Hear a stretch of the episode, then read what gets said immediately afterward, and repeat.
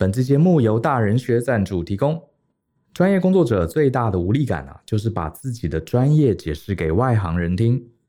有时候呢，遇到外行却自信心爆棚的老板跟客户，还真的蛮痛苦的。比方说，当老板对身为工程师的你说：“啊，这个不是很简单，改两行程式就好啦。”或者客户对身为设计师的你说：“啊，这个 logo 就顺便帮我画一下嘛，对你来说应该很容易啦。”我们常常一秒就被激怒，拳头都硬了，却又不知道该如何解释才好。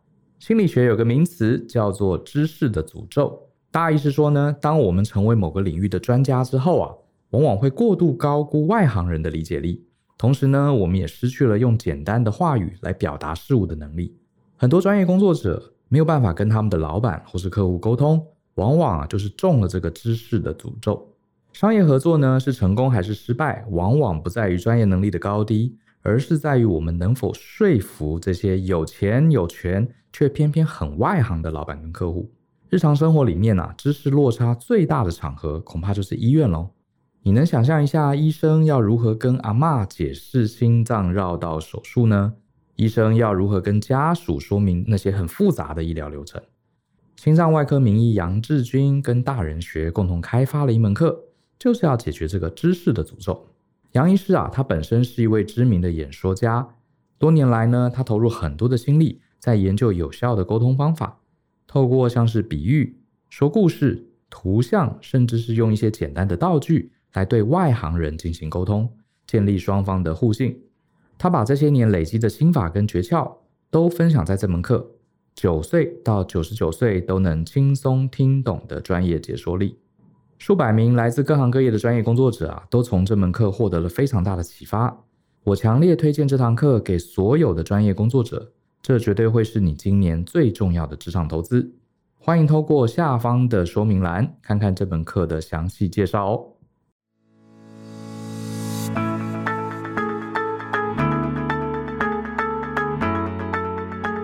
Hello，大家好，欢迎收听大人的 Small Talk。我是 Brian 姚世豪，很高兴又跟大家见面。不知道大家最近有没有在玩 Clubhouse 啊？现在好像已经有点退烧了。我跟 Joe 呢，因为也是新奇，前阵子就常常上这个 Clubhouse，开了很多房间，还蛮有意思的哈。这个我开了这个房间叫做“直言不讳”的职涯咨询，因为以前就有在帮学生们做职涯咨询嘛。那我想说，Podcast 它比较是单向的，然后 Clubhouse 好处是可以互动，啊，可以聊天，所以我就开了几次。结果还蛮受欢迎的哈，结果最高纪录一次有一千七百多个人上来。那反正我就是一对一跟大家聊聊职涯的困境，然后用我们顾问的逻辑推演的手法，慢慢试着帮他们找出一些方向，或是提供一些思考点，还蛮好玩的。如果你有兴趣的话，呃，你有上 Clubhouse 的话，你可以追踪我哈，我的 ID 是 B R Y A N Y A O，好，Brian 姚，你就可以找到我。然后如果你按我的这个头像。按一个小铃铛，然后选 Always，只要我有开房间，你就可以上来。那有朋友说，这个 Brian，你有时候突然间就开房间哈，我们来不及预警哈，都来不及参加怎么办？你要不要先公告？呃，老实说，我也是很随机的啊。比如说刚好今天早点回家，多了一个小时、两个小时，这个我就会开房间。我觉得 Clubhouse 我还是想比较让它保持一种随性的状态。那如果预告啊，搞得这个大费周章。我可能也不想做了啊，所以基本上就维持现在这个状况，我自己是比较舒服的。那就麻烦大家，如果你真的想参加的话，就把这个提醒的功能打开。啊，你把我设成 always，呃，我开了房间你就会看到。好，那今天还是回来讲讲我想跟大家准备好的一些议题，哈，分享的议题。今天来谈的是记账，我来谈谈这个个人理财啊，好像就不能不讲这个记账这件事情。啊，所以今天就来分享一下我个人的经验。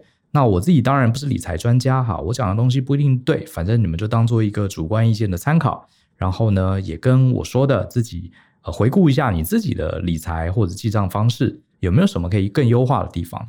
那我自己其实记账的历史非常非常悠久哈，很小的很小的时候还是小朋友的时候吧，呃，因为我妈妈自己是念商的嘛，所以她就是很从小就训练我哈，她就给我一个本子，叫我去记录红包钱拿了多少啦。或者是这个零用钱花去哪里啦，等等的，所以从小就有记账。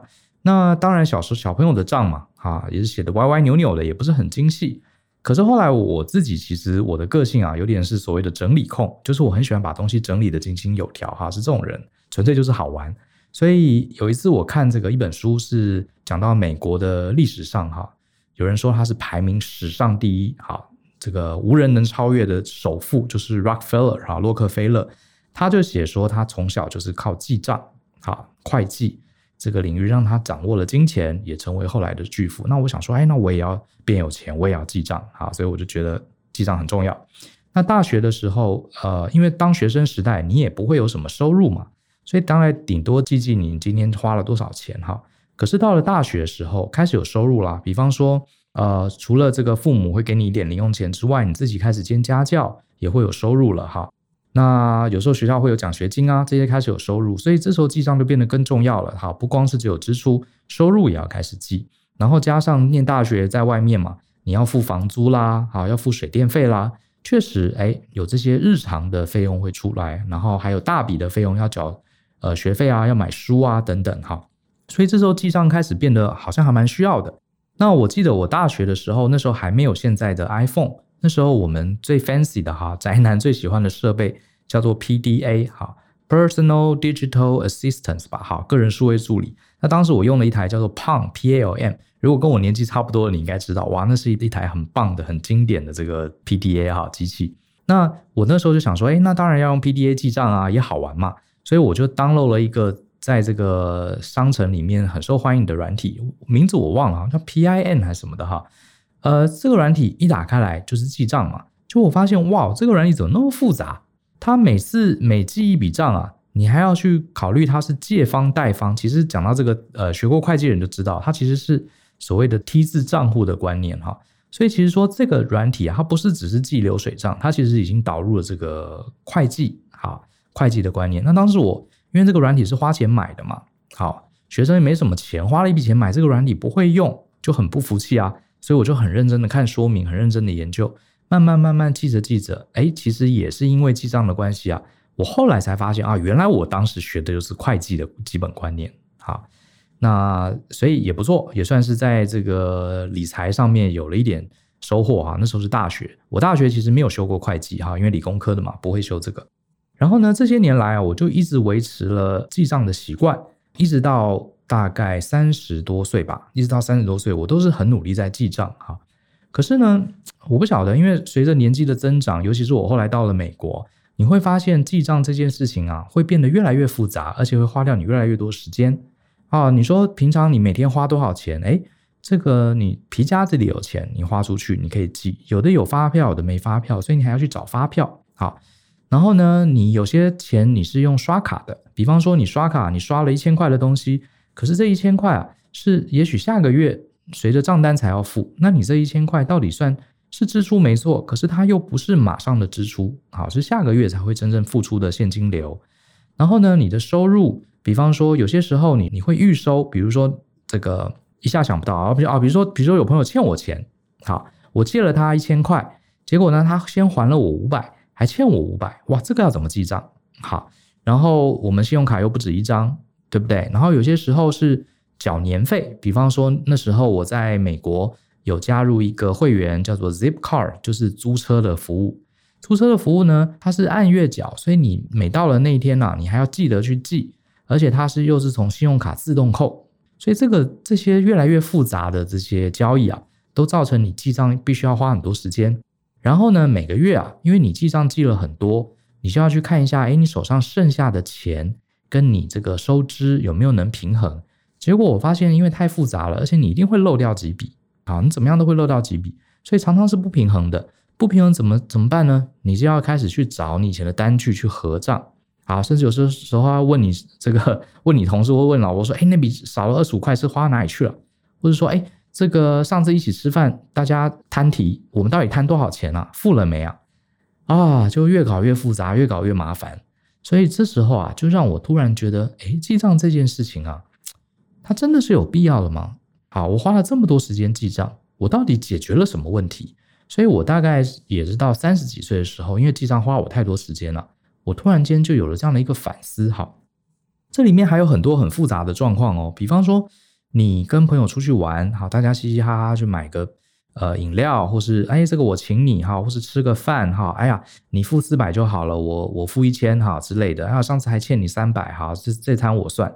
这些乱七八糟事情，你你如果每次遇到了，你就要把这个手机或是把 PDA 啊从卡带里拿出来说，哎，等我一下，等我一下，我记个账，然后在那边记记来记去，这个其实是蛮扫兴的，对不对？很扫兴，大家都在玩，都在吃饭，很开心，你在那边为了要这几块钱要合要 match，你花了时间在那边好苦思，我就觉得，哎，记账这件事情，我开始对它产生了一个问号。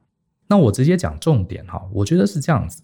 我觉得记账这件事情还是值得记，可是我今天想给大家建议是啊，你其实要记的恐怕不是流水账，好，而是真正对你有意义的所谓的净资产的结算。好，这个我们呃卖个关子，我待会儿再来讲什么是净资产结算，这结算来取代你的日常的流水账。我对记流水账这件事情啊，我现在有一个比喻，有个感想，它很像是什么呢？它是一门功夫，它是一门很难练成。可是却很容易破解的功夫。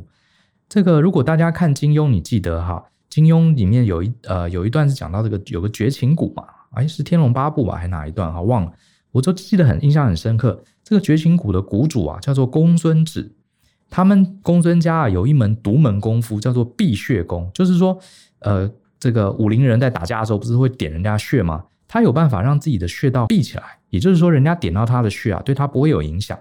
好。这个功夫很厉害，对不对？哈，他已经隐藏自己的穴道，可是这个功夫啊，非常非常难啊、呃，难练成哈。他一辈子要忌荤腥，不能遇到任何的荤食。而且你不管这个功夫你练得多厉害，你只要碰到一点点的荤腥，你整个功就破功了。所以后来他跟他的太太裘千尺后来闹得很不愉快嘛。所以有一次这个裘千尺啊，就在这个公孙止要对付外敌的时候，裘千尺在他的茶里面啊，好像就是我记得没错，好像在里面滴了一滴血。裘千尺一喝了这个茶，他不自知哈，他的避血功就破了。所以这个裘千尺就哈哈大笑，就说：“你们家这个功法烂透了哈，看起来好像很厉害，其实是一个难练却很容易破解的功夫。”我当时就想，记流水账这个事真的是这样？你看我记了这么多年账哦，你这样累积起来，其实花非常非常多的时间在记这个账，更不用提你在记账的过程中，你还要去核，还要去结算。结算发现数字不对，你都记了那么久了，对不对？好，你就会想说，哎，我都已经整个月我都在记账了，怎么就差这二十块，差这十三块？好，合不起来，你就会花更多的时间去核这个账。核完之后，哎，你才有一种很满意完成的结果。可是转念一想，我做这些事到底是为了什么？问题来了，我们接下来就来讲。各位不妨想想看，如果你有记账的习惯的话，请你自己问自己一个问题：你记了这些账，你到底是为了什么？这件事情的本质是什么？我后来仔细一想啊，我花了这么多时间在记账，其实无非是几件事情。第一个，我想知道我总共花了多少钱，这是一个，对不对？想知道我支出的总数。然后呢，我会想知道这些钱花到哪里去了。好，这是我想知道的。好，我们再问一个问题：你知道你花了多少钱这个月？你也知道这些钱花在哪里去？好，假设账都是合的，然后呢？你知道多少钱，就知道花哪里去。然后呢，你能做什么事情？好，这个问题我们要再问自己。好，我那时候想了很久。对啊，假设今天我有一个秘书帮我把账通通做好了，我每个月都知道自己花了多少钱，而且每一毛钱都知道花去哪里。然后呢，我真的这样子就会变有钱吗？好，其实是不会的哈。可是呢，做这件事情真的有一个很大的意义，就是制定预算。比方说，我记了一个月，记了两个月，我发现，哇哦。我每个月啊，花在这个看电影、花在娱乐上的钱，占了我这个所有薪资收入的百分之四十，所以导致呢，我每个月都是月光族啊，我存不了钱。那我统计了一下，哎，吃东西花了百分之二十，好，房租花了百分之三十，可能这个是避不了的，房租是一定要付的嘛，对不对？吃东西好像只花百分之十五到二十，也为了身体健康也不能省。结果我发现呢，我看电影，好，买漫画。啊，打电动花了四成的钱，导致我无法存钱。这时候呢，我就知道哦，如果我想要多存一点钱来做投资，好，我可能就要减少我看电影或者买漫画的或者打电动的这个金额投入。诶，如果你有手上有这样的一个记账，你就可以知道有一个这个总表，你就可以知道原来我过去花钱的比例，好，是这样子的，我就可以从哪些是可以节省的开支着手，这个是有意义的哦。所以其实你转念一想。我们记账真的有需要记得这么仔细吗？我们其实只要知道你大致上你花费的分布，第一个你大概要知道你这个月到底是花了多少钱，有没有超支嘛，对不对？你一个月赚五万块，如果你花六万块，那就是超支，这个我们是要知道的。好，第二个，我们到底花了各自多少比例，在哪些我们不期待的地方，我们可以节省开支，所以花钱的这个比重，你可能要知道。所以至于你每个月到底这个钱要不要完全符合你钱包里面的余款，这件事情其实并不重要。啊，顶多就是差个几块，而且三号它总是花在某个地方嘛，所以我当时自己啊这样子想了一轮之后啊，我觉得我突然想清楚了，我觉得记账这件事情本身是有用的，可是呢，我们并不一定要这么精准的去记每天的流水账。当然，如果你很 enjoy 这个记账的感觉，你呃平常本来时间就很多，你很享受这个记账，那当然没有问题哈。你记出一个非常精准的账啊，这是好的，你自己很享受嘛。可是像我们现在上班族，时间越来越忙，我们有更多值得做的事情，比方说赚钱的事情，是不是更值得做？对不对？那你花那么多钱在记账，只为了这两两块三块合不起来，花很多时间去研究，甚至有些时候还很恼怒，还很焦虑啊！这这五块钱跑去哪里了？到底花哪里去了？对不对？我是后来就突然觉得这个 CP 值啊太低了，所以后来啊，我就重新思考了记账这件事情的本质。它其实只要知道我花在哪里，好，哪些地方可以省。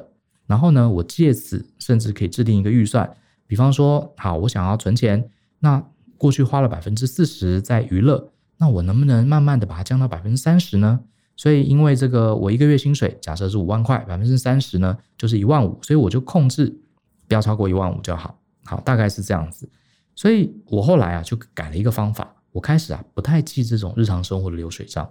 可是呢，如果你从来没有记过账的话，我建议你还是至少记个三个月。记三个月的流水账，因为这三个月啊，大致上就可以分析出你日常消费的一个模式。比方说，百分之三十用在哪里？好，用在娱乐；啊，百分之二十用在吃；啊，百分之四十五用在房租等等；啊，啊，百分之十用在水电费。其实这些固定的开支哈，其实大概记三个月，好，你就差不多了。好，大概就可以抓到。其实这样就够了，你大概就知道抓一个大概。好，这样会节省你非常非常多去。记这个流水账的时间，然后呢，你会发现我自己的经验是，呃，它其实是符合八十二十法则的。什么意思呢？因为我过去常常记账，我仔细回顾啊，就发现其实我百分之八十的交易啊，都是花在什么？都在像食衣住行啊这些房租啊、水电这些固定的模式。那有些时候啊，这个月超支了，反而是一些很突发的状况。比方说呢，这个月哈，女朋友生日。哈，这个你们认刚或是认识五周年，哇，你特别去买了一个 Tiffany 的项链，花了两三万，这个不是天天会发生的，对不对？因为是一个特别的这个纪念日嘛，或者是啊下个月哇，PS Five 出了，对不对？好，我等了好久，就是在等这台，这个都买不到，所以我溢价跟网友买了一台很贵的 PS Five。像这种不是天天发生的额外性的这种事情，你反而要记得，好，你反而要特别记得。那至于每个月付的房租，一定钱是一样的嘛？每个月付的水电，大抵上都是差不多的啊，都是差不多的。所以我会说八十二十法则，那百分之二十的一些特殊性的消费，反而才是你要追踪的重点。所以我现在记账是这样子，我已经不会再记流水账了。我真的要做的事情其实非常简单，我是用信用卡。比方说，我今天要买一台比较贵的东西，我大概会设定哈，今天我如果要花这笔钱。是超过三千块以上啊，三千只是我自己的例子哈，你可以自己设定一个门槛，比如说一千或两千。通常只要超过这个金额，我就会，而且是一次性的，好，我就会把它设定成一个所谓的特殊消费。这时候我会想尽办法，尽量用我的某一张信用卡去刷，因为信用卡其实就是自动帮你记账。你到月底的时候，你发现你钱花太多，你只要把信用卡账单一开。好，甚至你把它倒成倒出来成为 Excel 筛选一下，你就发现哦，我这个月超过三千块的项目到底是哪些？虽然不是很精准，可是你大概也知道哦，原来这个月我买了 PS Five，这个月我买了一条项链送给女朋友，大概就已经抓到了。啊，就知道你这个 超支爆表的原因。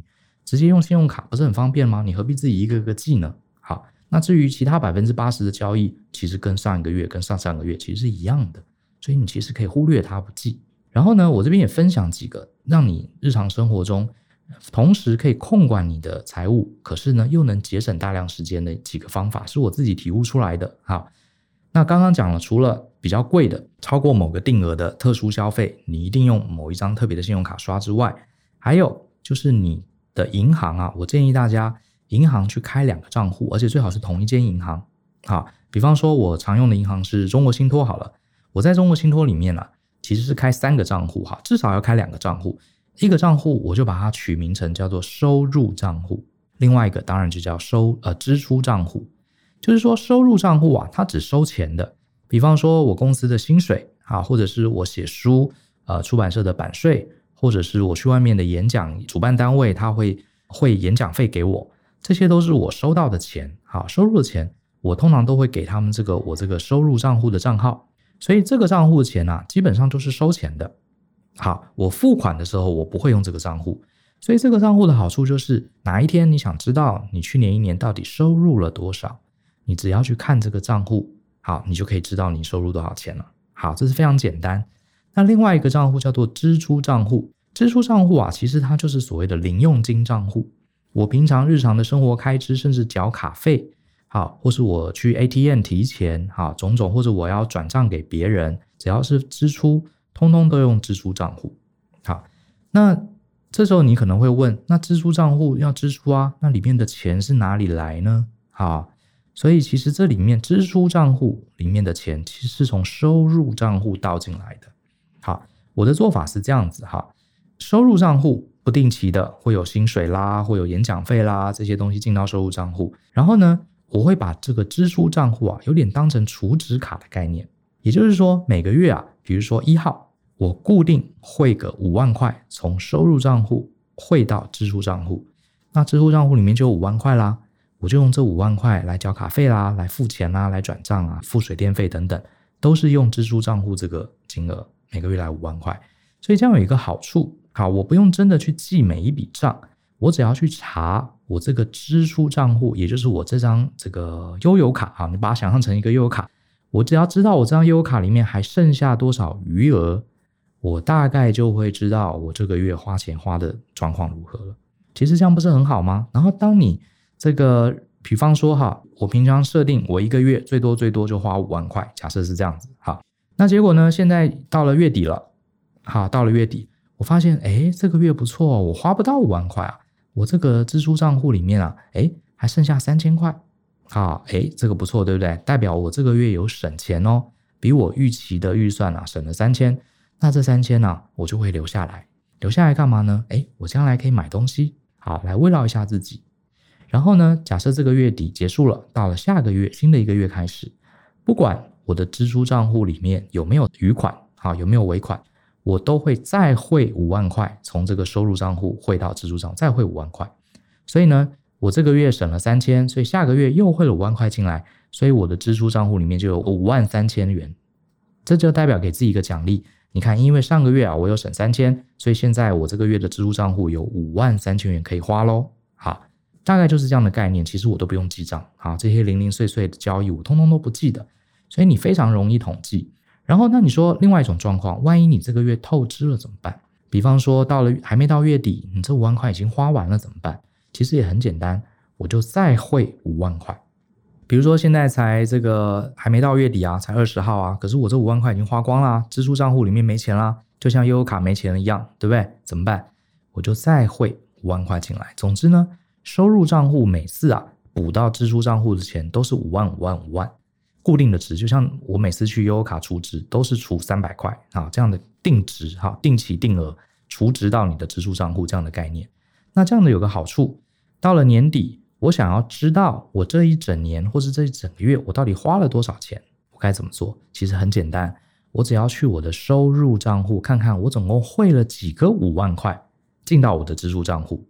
大概就知道我今年花钱花的状况。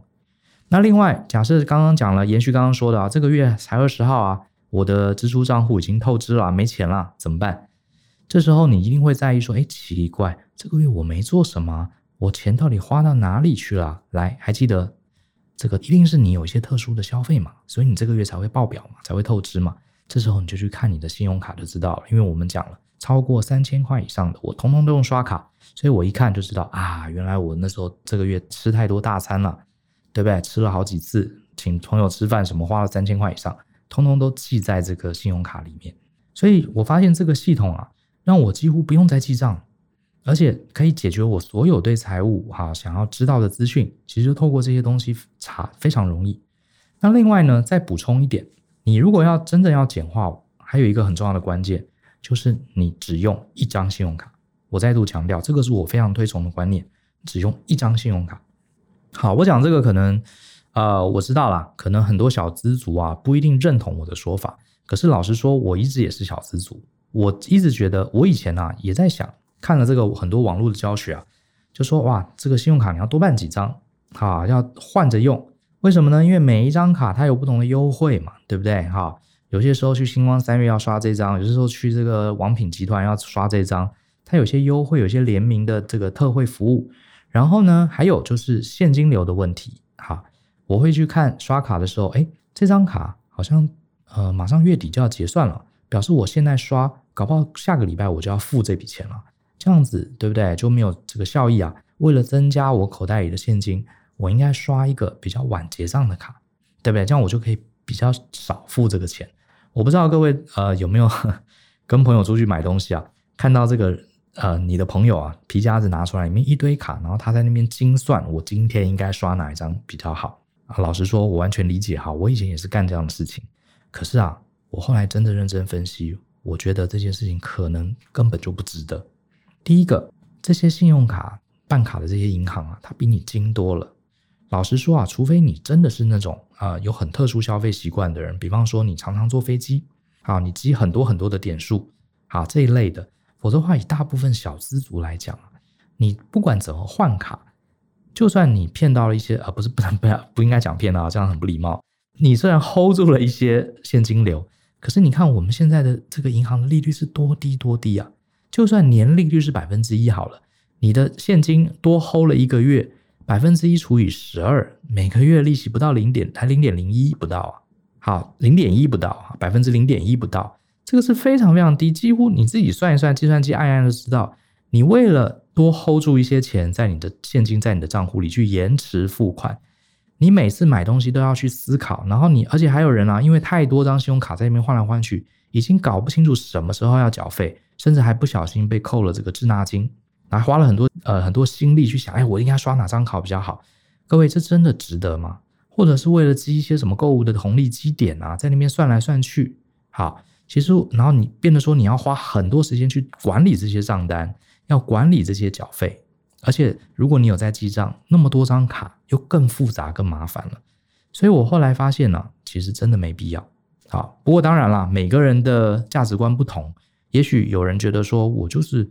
呃，花这些时间在这些上面，一点一滴累积起来，好，当然也可以。我只是提醒大家，你要算一算，你把这些时间拿去多看一本书吧，多学一个技能吧，啊，甚至多跟同事聊聊天，建立一些人脉，搞不好都会为你长远的未来创造更多赚钱的能力。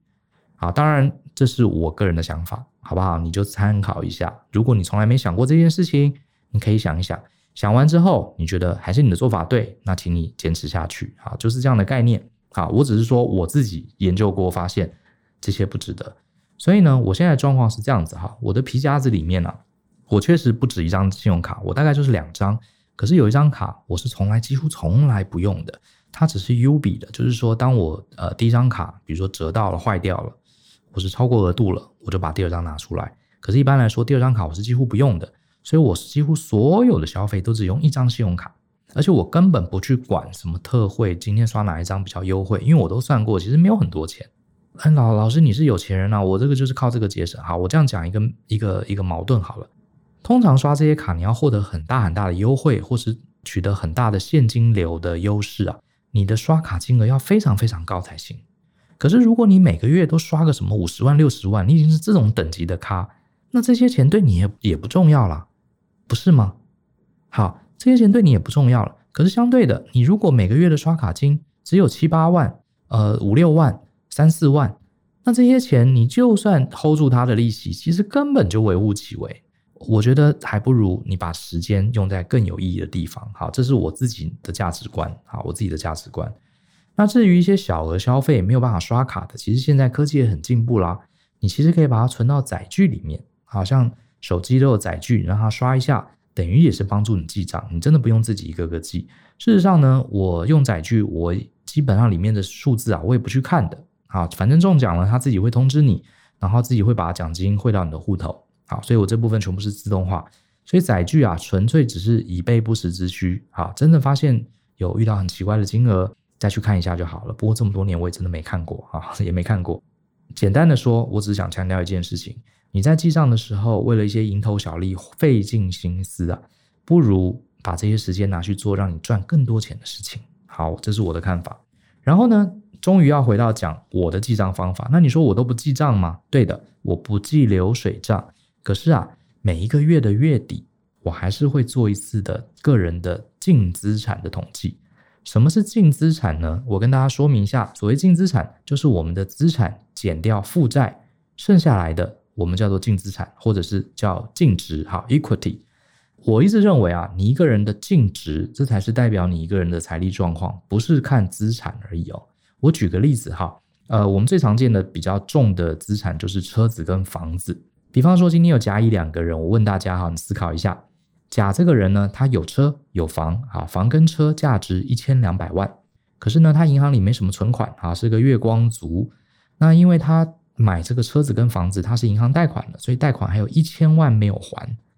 他手上拥有价值一千两百万的车跟房，他没有存款，是个月光族。然后他这些车房是贷款来的，贷款总共一千万还没还，所以呢，他的净资产是多少呢？你要不要算算看？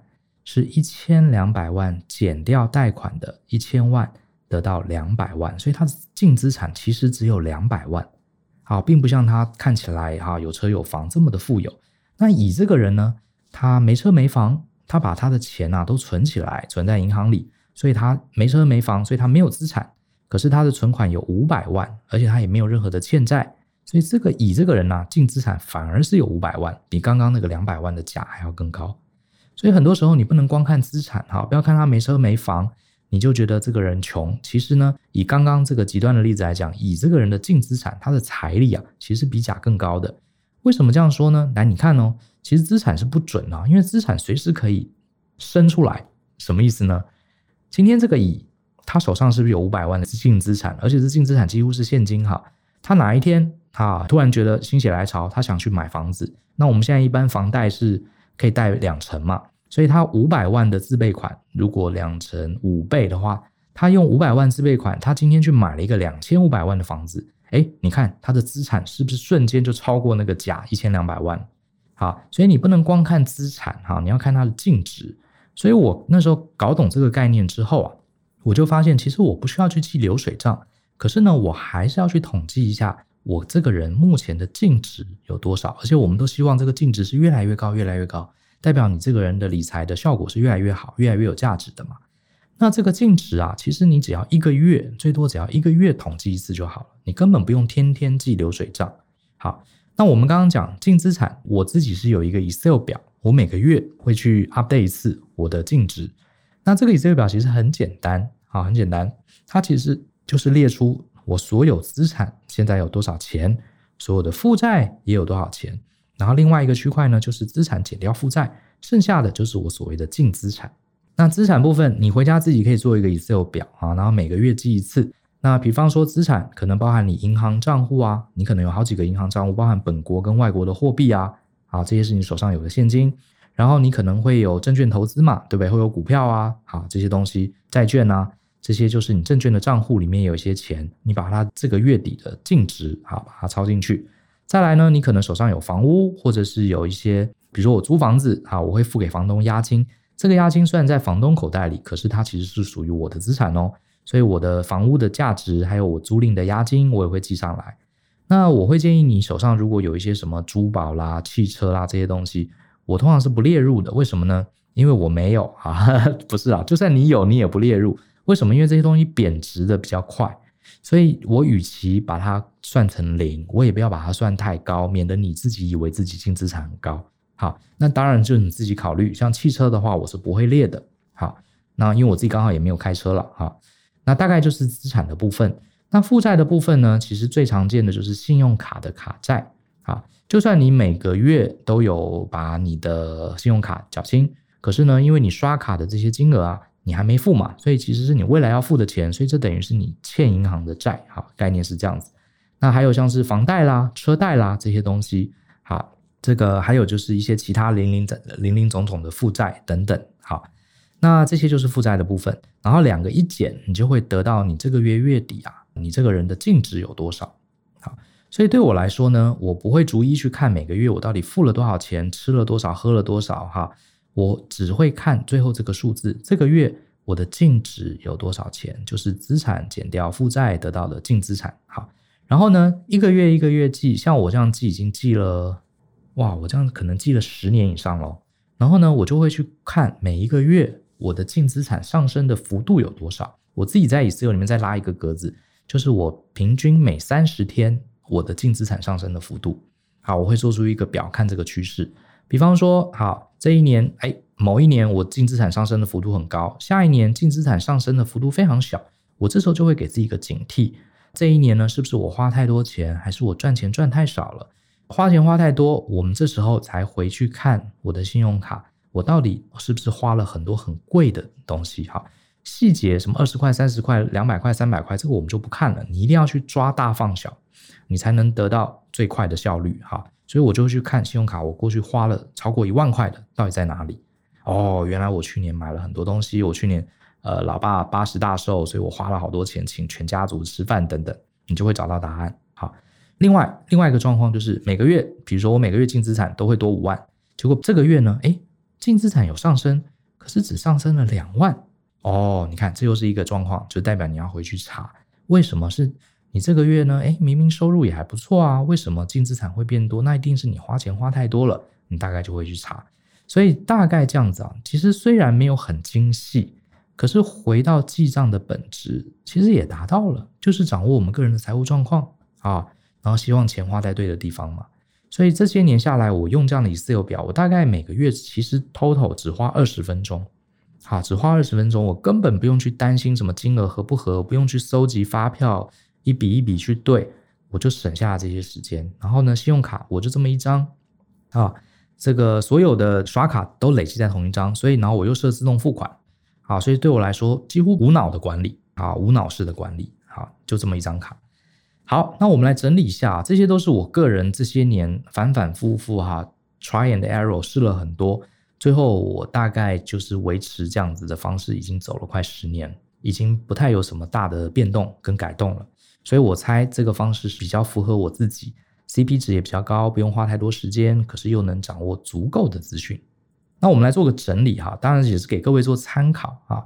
你喜欢记账很好，可是我希望更能帮助你哈，利用八十二十法则，把你的精力花在最需要花的地方。好，那第一个我们刚刚讲了，就是理财手段了，你一定要记得初衷。比方说，你记账是为了什么？只是为了兴趣好玩，还是你真的希望控制支出？那千万每个人理由可能不一定跟我一样啊，可是不要因为大家说要记账，觉得记账很好。你就跟着记，然后把人生都花在那里，然后最后问你这些账记了，其实你看我之前记账记了好多年了，我发现其实我根本没在看呢，反而我现在每个月会去检讨我的财务状况。我以前天天记这些流水账，我反而都没回去看，因为好不容易把数字合起来，我已经累了，你知道吗？所以那个就是一个搞笑，就是为记账而记账，而不是记了到底要干嘛。好，提醒大家一下，好，不要为了这样这件事情，呃，不知其所以然，还花了那么多心力。那第二个，我想提醒大家，就是理财手段呢，一定要考虑时间成本。我们觉得好像很认真理财，好，将来就会赚钱，其实未必。其实人生啊，每天你有体力、有精力的时间很短暂，你应该用你的知识、用你的智慧、用你的体力跟精力去赚更多的钱，我觉得才是呃首要之务。因为我觉得再怎么省啊，都是有限的，因为你就必须得不断的克制自己的欲望。克制欲望呢，除了少花钱之外，你接下来就减少跟朋友出去的时间，你就会减少很多生活的体验。大家在做什么，在玩什么，然后你慢慢的就会越来越退缩，越来越退缩，因为你要省钱嘛。那物价只会上涨，不会提高；政府的税金跟健保费只会涨，不会降低。所以你永远在一个防守的状况，你就你的心智状况就越萎，越来越萎缩。我们常讲这个贫穷限制我们想象，我觉得这句话其实是有道理的。你一直缩衣节食，最后你就会跟这个世界的发展慢慢隔绝。好，所以呢，还不如我们快速的了解一下财务状况，把时间，把我们的智商啊，多花一点时间在想怎么赚钱，怎么发挥自己的价值，怎么创造自己的价值。好，你花那么多时间去想、去记账、去按这个手机软体，然后你花那么多时间去想说，哎，我今天要刷哪一张卡，还不如多读两本书，多上两个课，啊，多去呃花点时间把自己的工作做得更好，或是甚至多认识一些朋友，人脉也都好。好，那第三个我想提醒各位的就是理财手段啊，要思考未来的长期效益。好，刚刚讲了，今天你这个月你很认真记账，好，你很认真的控制你的预算，你节省了很多的开支，顶多大概就是帮你多省个两千三千。可是如果今天你把时间花在增强你自己的能力，也许现在看不出结果，可是两年三年之后，你获得更好的工作，你或被主管加薪，或者自己升了主管，这中间回补给你的这个成就，其实很可能比你这个月省了一千两千。要带来更大的效益，而且你这个月省了两千，你下个月要更辛苦才能省两千，为什么呢？因为物价是会上涨的。可是呢，你如果很认真工作，哎，你这个月成功了，当了主管，你接下来往升到更高主管加薪的机会其实是更大的，所以你反而可以用同样的努力，或是更轻松的努力，不断的获得更后面的回报。你现在把努力花在省两千块，你接下来要同样省两千块，你要花更多的心力，因为物价是上涨的。我想这个道理很简单，大家应该可以理解。好，而且人的能力啊是有复利效应的。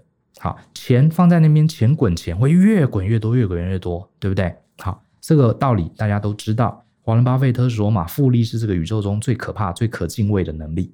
其实我觉得人的能力某种程度也有复利效应。你会发现公司里面的这个红人啊，工作很好的人，他是扶摇直上的。他可能一开始赢我们一级，最后他赢了一级，他会接触到更多的主管，接触到更多的专案，他获得的绩效也会更提升。最后他又升第二级、第三级，这就是复利效应。所以我觉得各位宁愿把时间精力，这是最有限的资源，不要花在这个去记这些流水账哈，去省这边一千两千，反而应该花在你为你未来储备更多的赚钱的能力。这是我个人的看法，好，因为每次讲到这种议题，就有人要来站了，哎，你们不懂我们啊，我们这个台湾薪资不涨啊，都是老板政府的错啊。OK，你讲的没错，哈，政府有责任，老板也有责任。